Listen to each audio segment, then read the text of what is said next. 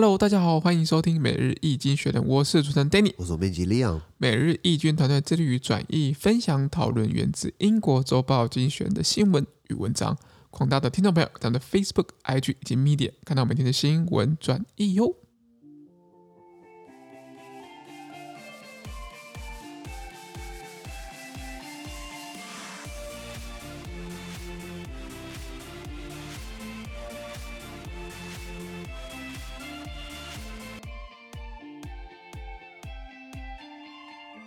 我们来看到从精选接出来新闻，我们看到是十二月八号礼拜三的新闻，而这件新闻呢，是在每日精选的 Facebook、IG 紧密点第六百八十四 po 里面哦。我们看到第一个新闻是，有一家公司他们说他的这个这个药物啊，棒棒可以抵抗新冠病毒。哇，这个药叫做 Sotrovimab，我不懂为什么要取这种名字啊？你不能取这什么 Good Medicine，它是这个 GSK 啦，是 GlaxoSmithKline。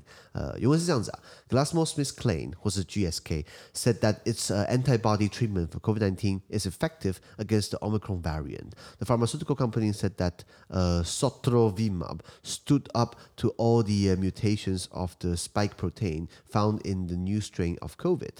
In earlier clinical trials, the drug reduced the risk of hospitalization and deaths in people with mild COVID by 79%.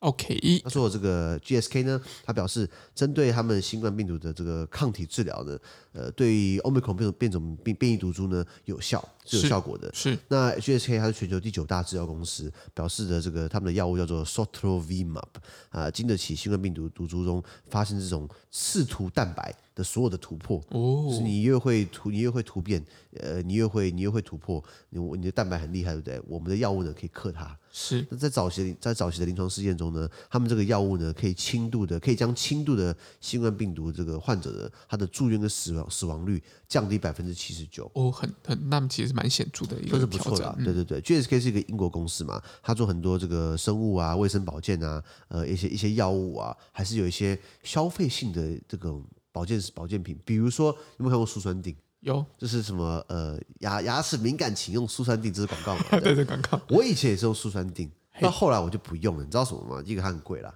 然后第二个就是说 GSK 呃这个。他应该不找我们业配，我可以讲实话吗？他在台湾的代工厂呢，是一个非常非常黑心的企业。我应该说一个非常我其实蛮血汗的企业，因为我认识有人在里面上班，那就是说里面多抠啊，然后里面多坑啊，然后就是很压榨啊，然后就是就是呃，主管都是吃香喝辣，然后下面的人干的要死要活。嗯、这一家代工厂呢，我就我我就不要讲谁了，大家大家查一下，他刚好代工 GSK，是，所以身为消费者，我们讲过嘛，我们可以选择，我们可以抵制。对，就像我以前很喜欢吃某某泡芙，那某某泡芙呢，他在生产泡芙制造了很多外部成本，对，就是环境污染。对，那我就不吃抹泡芙了。嗯，虽然我很想吃，但是我克制住，因为我身为消费者，我也有这个身为打工族啦，然后有消费者，我觉得我们有选择权利，我们可以抵制它。没错，没错。所以因为 GSK 台湾的代工厂商。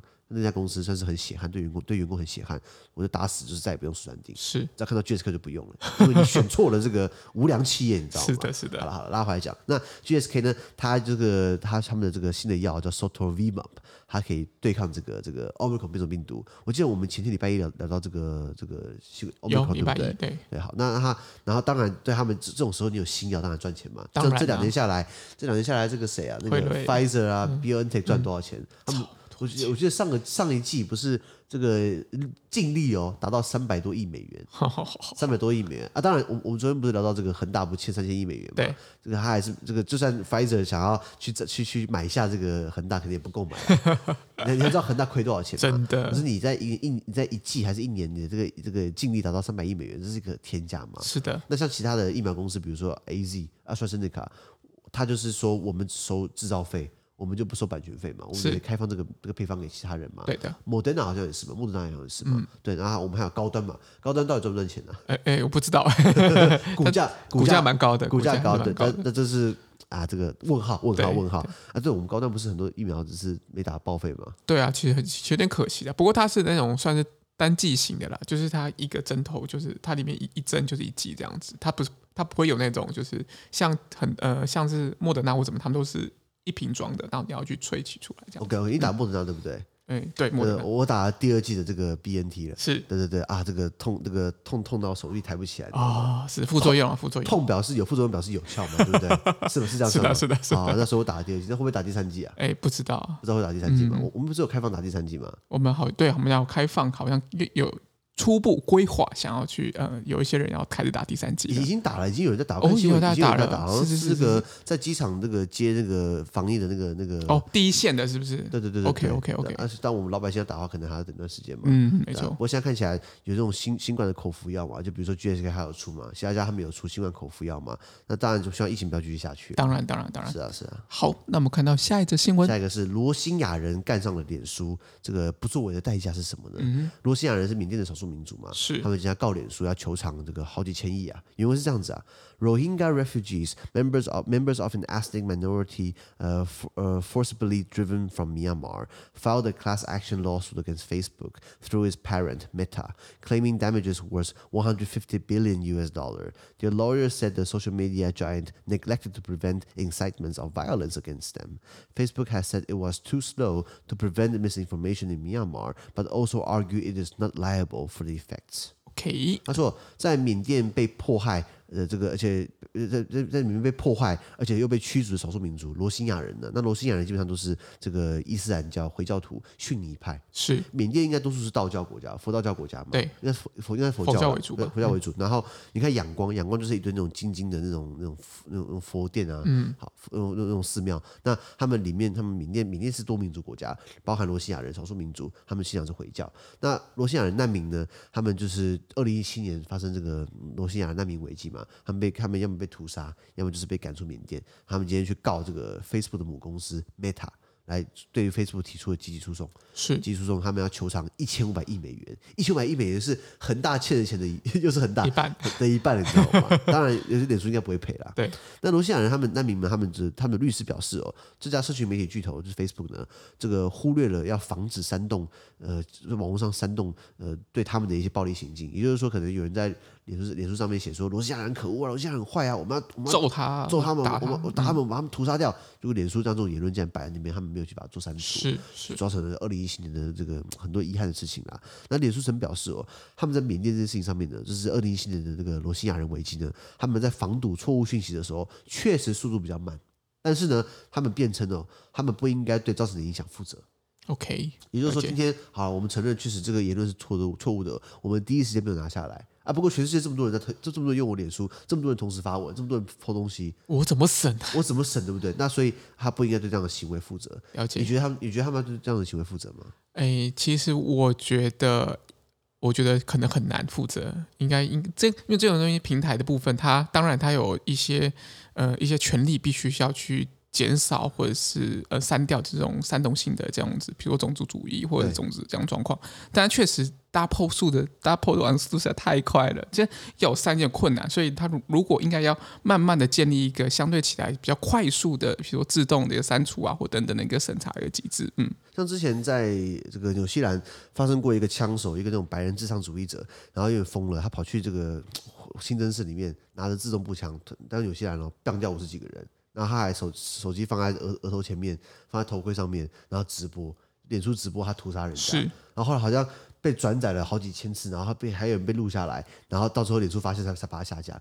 他下架的时候，对，已经放了很久了。是。然后还还推播到了很多小孩的手机里面去。是。这其实很可怕，你知道吗？非常可怕。那脸书脸书也说，哦，不关我的事，我只提供一个平台给你这样子。那所以其实我觉得，我觉得他没有责任啦。那当然确实很难，是因为全世界这么多人在用脸书。而且其实像我就很少用脸书了，是因为我觉得脸书现在都广告一大堆，就是我觉得 它已经失去它的本质。就像以前我们发绯闻机会很高，比如说哎呀天气真好耶啾咪，或是啊喝了一杯真奶打卡。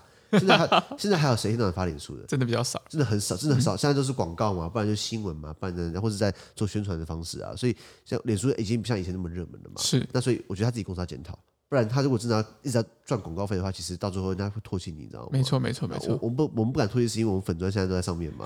万一万一真的唾弃，那我们就白经营。对对，我们我们还是希望就是我们可以在整个这个社群上面还是有一些比较多大的突破。对 他来讲，我觉得他要负责，可是当然不可能赔一千五百亿美元了。可是至少是说，至少他要确保有有一个方式去围堵类似这种错误信息的传播。对，其实蛮重要是未来他们要去怎么样去面对这样子的一个状况。嗯、可是什么样叫错误信息？如果今天是两个政治人物，然后然后有一方就是说检举另外一方，那你是就把他关起来？那万一是万一是黑喊的，万一是乌贼战的？这对对真的是非常的困难，因为其实人的行为有很多种，但是电脑去判断的时候，可能可能它只能去输入某一种特定的条件。那如果这个条件符合，但是其实不是这个意思，他可能还是被 被下下架处理。所以这种事情 其实都是很很仰赖，就是呃很多人在后面去建立。就是相关的一些资料库、啊，没错没错。那拉回来讲罗兴亚人这事情，二零一七年的时候闹得很大，是那罗兴亚难民危机，为什么他们这么恨罗兴亚人？缅甸人，因为缅甸这个词算是一个很很很很很殖民主义嘛？不是不是不是，呃，如果你今天讲缅甸，叫 Myanmar，嗯，以前它叫 Burma，Burma 是英国人殖民时代给他的词，哦、后来英国人走之后就 Myanmar，缅甸这样子。Myanmar 缅甸算是一个很多民族的国家，他们主要民族是大缅族，就是翁山书记他就是就是缅甸族的，他不是华人。很多人说哦，他长得像华人，他不是华人，他是缅甸族，他是大缅族，那他们国内很多不同，像克伦族啊，像开族啊等等的。那那罗西亚人，他算是第一个讲他他第一个讲他不同宗教，所以他只是有点外来的性质。嗯、然后缅甸算是他今天主要主要在缅甸的西边，跟这个印度或是这个孟加拉接接壤嘛。接壤。嗯、那那边那边叫若开邦，若开邦已经是一个很穷的邦了。那结果已经很穷邦，已经已经没什么自然资源，然后又很贫瘠，突然蹦出来罗兴亚人过来跟你抢资源。那罗兴亚人他又不跟不跟你缅甸人搞在一起。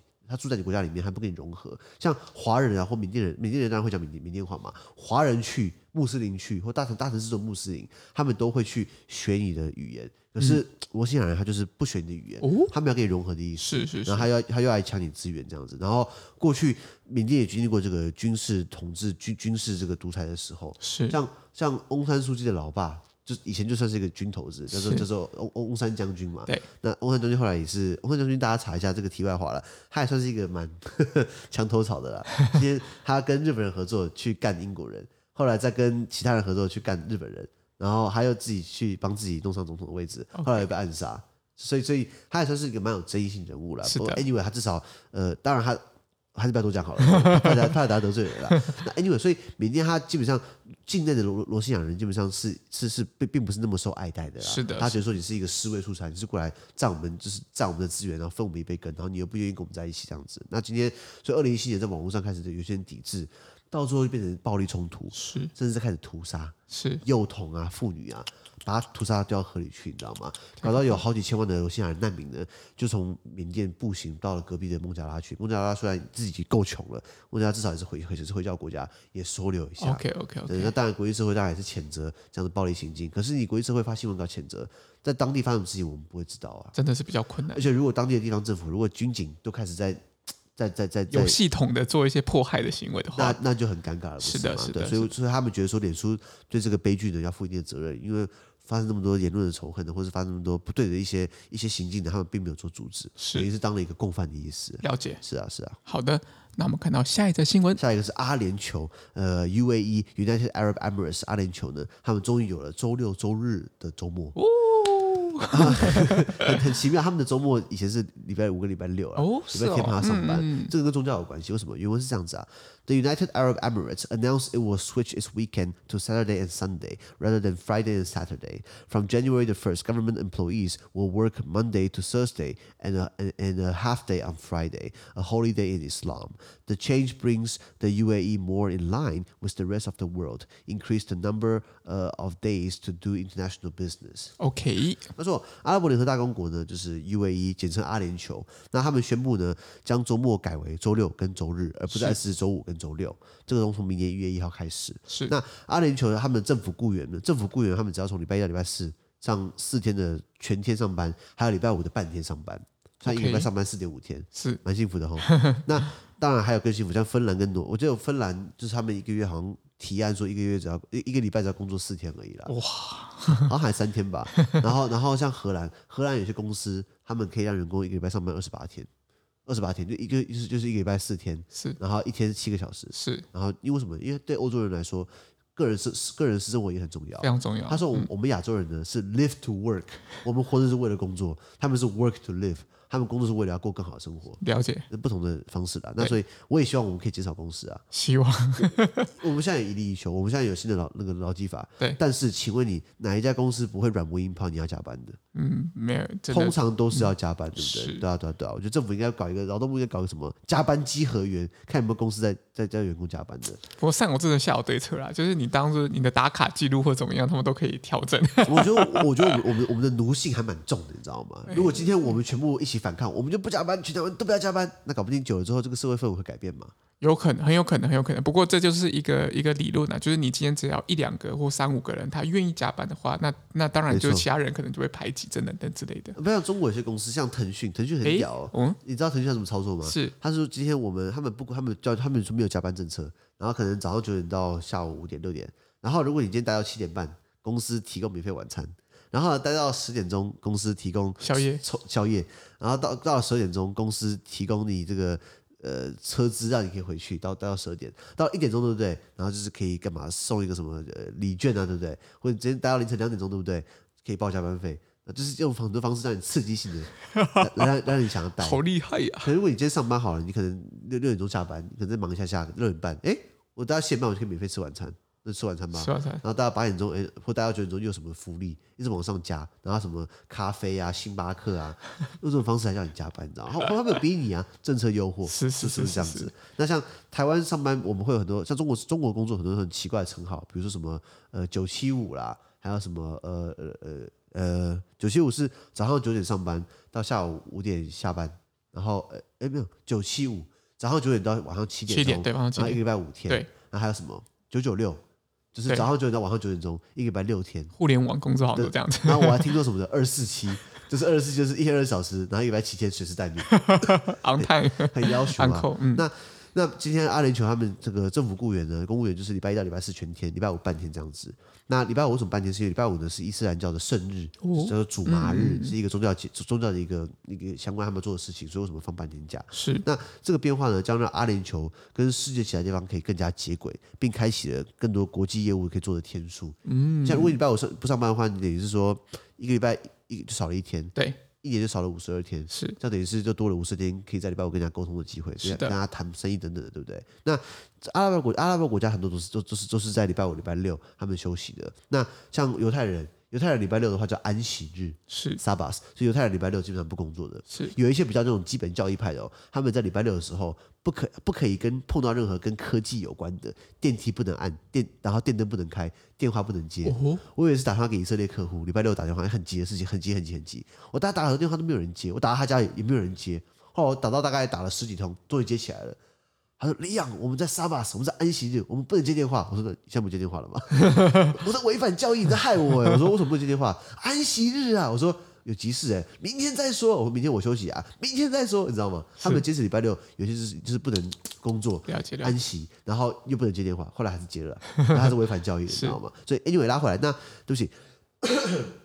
那今天阿联酋他们阿联酋算是一个比较。以中东国家来说，是一个比较开明，稍微比较开明嘛。是的，杜拜啊、阿布达比啊，之前那个什么欲望城市，就是这四个女生不是在纽约过生活嘛？对，跑去阿布达比不是拍嘛？对对，对，那个算是他们想要吸引，让大家知道说，我们算是中东国家，我们算是比较一个比较开、比较开化一点的。是。那阿拉伯联合大公国阿联酋呢？它是阿联酋联合大公国，它是由七个大公国组成的这种联邦君主制。是。好，那哪七个呢？对不起，我背不出来。首都在阿布达比，是。大城市杜拜，大家知道吗？对。那呃呃，我这边查到表格了，就是呃，哪七个阿布达比啊、欧姆古温、阿古曼、杜拜、夏尔加、拉斯海姆、富吉拉，这这个知道这个完全没有任何意义。对，大家你只要知道阿布达比，你只要杜拜，拜这两这两个应该就就差不多了嘛。嗯、那他们并不是民主国家，他们是一个联合君主制，可是他的族群很特别哦，他百分之十一呢是自己的阿联酋公民。他百分之十一是他们自己的七大公国自己的老百姓，另外高达八九成的都是外国人，哦，外国人来这边打工的。哦、OK，那最大宗是印度裔嘛？印度也很印度人很多过来。刚那个电影《欲望欲望城市》阿布达比篇，他们里面那个饭店里面的这个这个侍从就是印度人，要 不然就巴基斯坦的。是，那还有其他的，就比如说来这边做生意等等的。那阿联酋一直想要。当一个地方的这种这这种一个一个所有工所有生意的这个一个商业中心，商业中心，比如说金融啊，比如说会展产业，那这个东西是要分那个沙特阿拉伯也要分。沙特阿拉伯觉得说，哎，不对，这样子我好歹是区域强权嘛。是的，像法拉利乐园，法拉利乐园就盖在阿联酋，不是吗？对，我很想去，买不起法拉利，我可以去法拉利乐园玩一天嘛。那他们今天呃呃礼拜五礼拜五他们叫主麻日嘛，主麻日就是他们要做一些课程啊，就是要他们一天穆斯林需要礼拜五次，他们要按照太阳的路径，然后对着麦加哦去去麦加他们的圣城是麦卡在沙特阿拉伯，所以你看到全世界的穆斯林，全世界的清真寺，他们进去都会一盏灯。那个灯的方位呢，就是对着卖家的方向。哦，比较虔诚一天要拜五次，针针对太阳的路线。那礼拜五是他们主麻日嘛，那所以他们为什么礼拜五只要上半天班？因为因为下下午可能要要做主麻主麻日的课程，其他时候六日呢就跟其他国家一样，你要可以休息。了解。礼拜因为如果礼拜天礼拜天如果休息的话，对不起，如果礼拜天。大家都休息，那你上班的话没有用啊。对啊，那就是那就是这边时尚的薪水小偷了。是的，是的，是的，大概是这样子啊。好的，那我们看到下一则新闻，下一个是哦，充电桩遇到大瓶颈啊。现在越来越多电动车，对不对？是的。台北市不是有些电动车车位嘛？对。我说我常看到有一些不是电动车，也是是是往上面停啊。对啊，乱停啊。嗯。不然就是我看到的电动车，它怎么停一整天，就是就是就是我我之前开一般的车子，然后去去找停车位，在那种公交停车场，然后看到一个电动车，它车牌号码可能就是比如说一二三，假设，然后我然后我今天。今天停一整天，我离开之后还是一二三，怎么可能都是你知道吗？是因为它的，因为它它停在充电格车位，然后它费率基本上跟停在其他地方是一样的费率，是那它等于是停在那边，那万一万一其他电动车它充电怎么办？对啊，所以我觉得说，如果你今天停在电动车车格，如果你停太久的话，你要额外收费。我觉得，不然你这其他的加加加加不到电嘛。对，那像我个人不会买电动车，是因为我喜欢传统引擎的声浪。是，嗯。那那种 internal combustion engine，对对对，那种内燃机。当然电动车可以模拟，那始终是模拟出来的。是的，是的。那像特斯拉，哎，这个组装品质，我个人比较不满意，等等的。那所以，by the way，特斯拉的保养费很贵哦。它的保养费其实跟那种三四百万的车差不多，你知道吗？因为它那种车撞到的话，你钣金钣不回来，你要整个换新的，所以很贵嘛。那所以现在很多人在用电动车。可是充电桩够不够？嗯，这是好议题哦。你去看路边上，你看马路上路边多少那种停车格有有有这种充充电桩？真的很少。就算大卖场有的话，其实也算少数嘛，对不对？对对，对。所以为什么不敢买？原文是这样子啊。Uh, the current number of public chargers for electric vehicles (EVs), 1.3 million, cannot begin to satisfy the demands of the world's rapidly expanding fleet.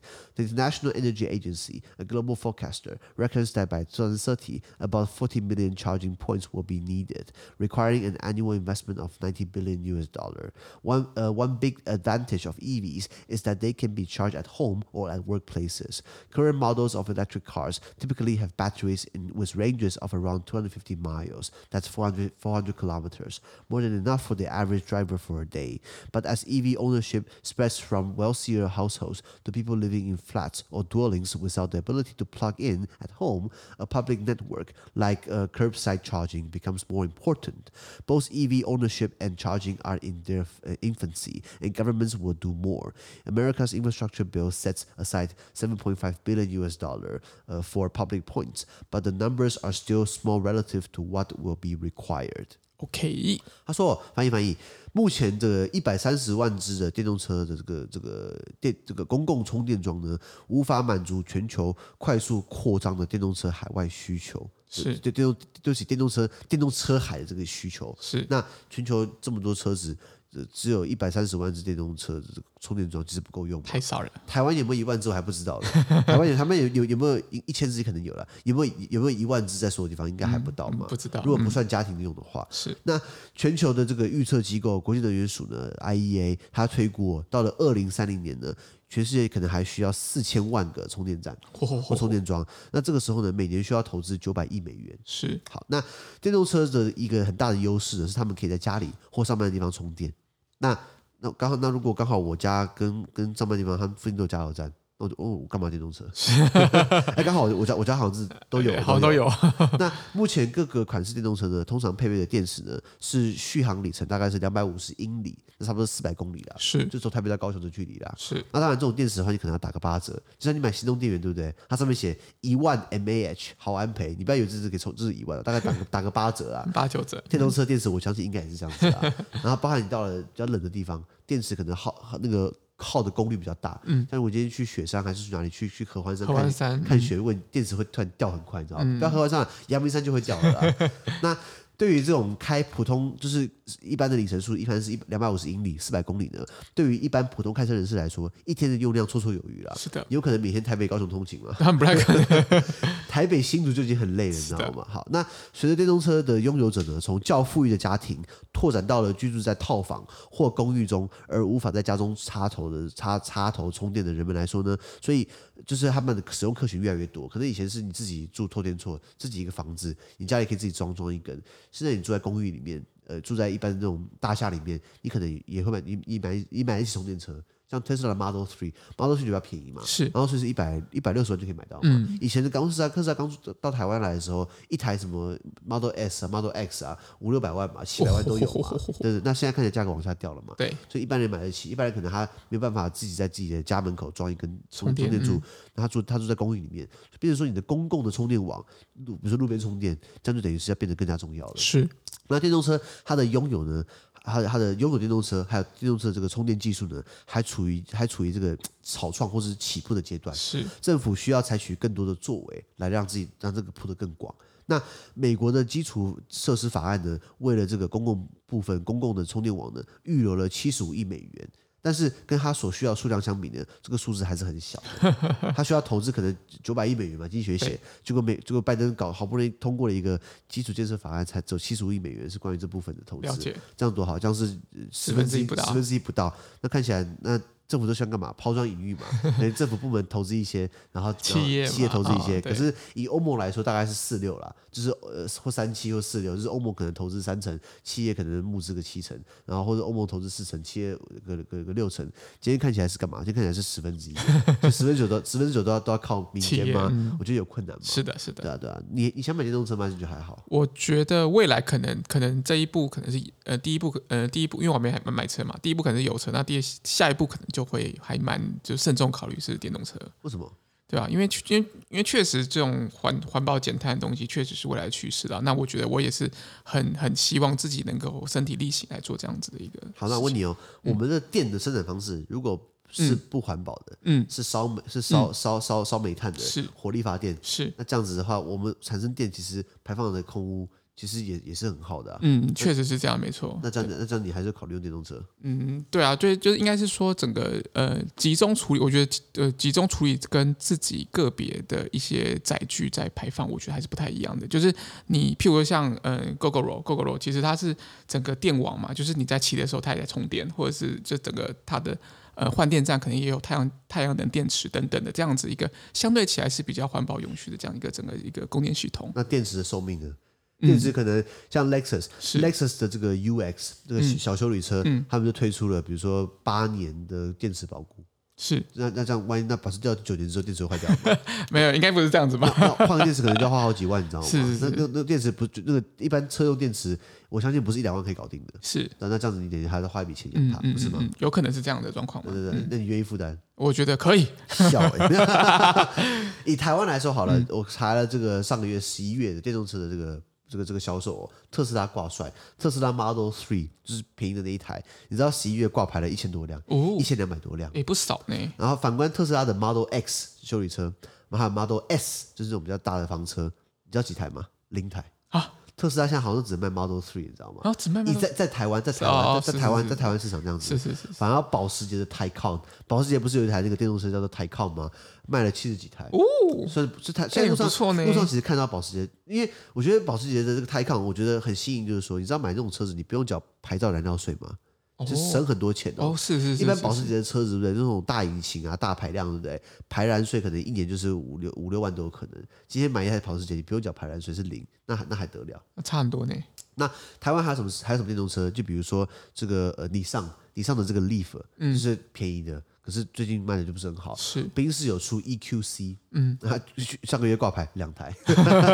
可是刚刚提到 Lexus，Lexus 不是出了这个什么 UX 三百一吗？上三百 US 三 US 的电动车对不对？小休旅小休旅车的电动车挂牌零哦，还是零。大家对于 Test Lexus，我觉得有一个很难克服的，叫做老人车。嗯，我就看 Lexus 好多老人开的，比较比较稳重啦。你可以这样子，对了对了，可是就老人车呗，嗯，比较稳重，比较稳重。你你会买 Lexus 吗？我。目前这个阶段不会了，对嘛？对不对？Lexus 跟 BMW 选一个，但是 BMW。Lexus 跟奥迪选一个 Lexus 跟奥迪哦，对对对，奥迪吧，对，好，Lexus 跟宾跟宾士。呃，宾士吧，对对，你看东水西选都没有，都都没有。现阶段，现阶段，现阶段。对对对，因为 Lexus 车没什么太大问题，嗯，它就是品牌形象有点老，对，对，我就是它比较稳重一点，它是比较克服的。那当然还有呃，Hyundai 现在有这个 Kona，Kona 这个这个小车它也有出电动的，嗯，然后 BMW 有出 i 三是，奥迪有出 e-tron，所以现在等于是台湾开打的这种电动车大战。